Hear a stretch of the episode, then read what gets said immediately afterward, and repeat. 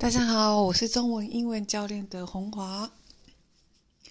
中国語英語コーチの本フです。今日はですね、楽しく中国語学習を続けるコツっていうのをお伝えしていきたいなと思ってます。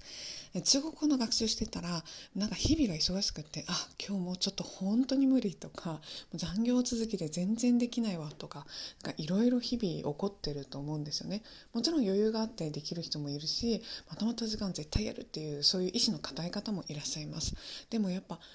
その突発的なことが起こったりとか予想してなかったことが起こったりすることって、まあ、たまにやっぱり起こると思うんです。でそういった時によく私のクライアントさんからは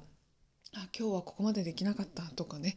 あの自分があの目指してるところまでできなかったっていうふうに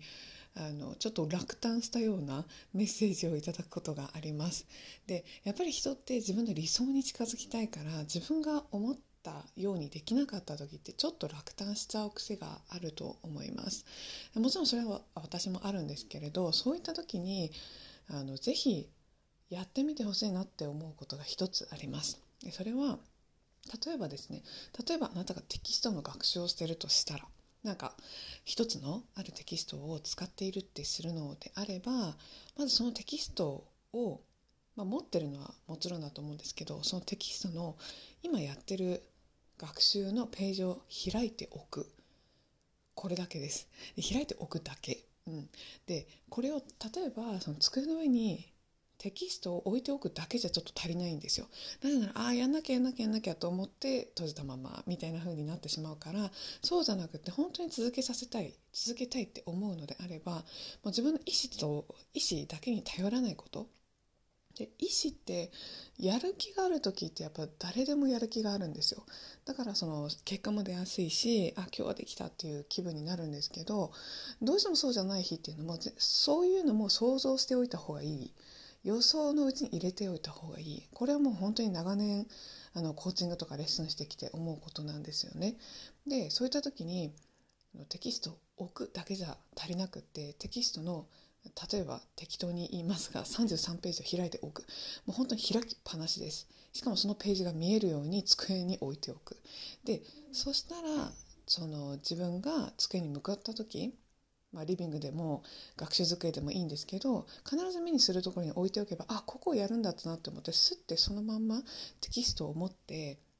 読めますよね。で目を通せますよね。これだけで全然違うんですよ。で毎日毎日それをしなきゃいけないかっていうと別にそれはそういうことでもないです。ただあ今日ちょっとっていう時はとにかく開いておく。もうこの開いておく手間さえやっておけば学習は間違いなく途切れなく続きます、うん、でこのあの手間を惜しみたいっていう方はちょっと難しいかもしれないですけど是非ですねあもう途切れそう今日今日はみたいな風な時は是非この考えを持ってやってみてください。あの試しに すいません。今日はっていう日じゃなくても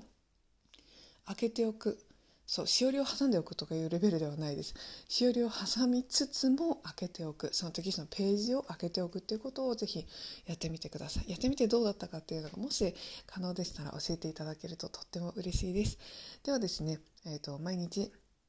ブログを更新しておりますのでそちらもあのご覧いただければ嬉しいです。と中国語英語コーチ本ファとインターネット上で検索していただくとすぐにヒットします。ということで今日もお聴きくださりありがとうございました。谢谢大家收听，期待下次再见面。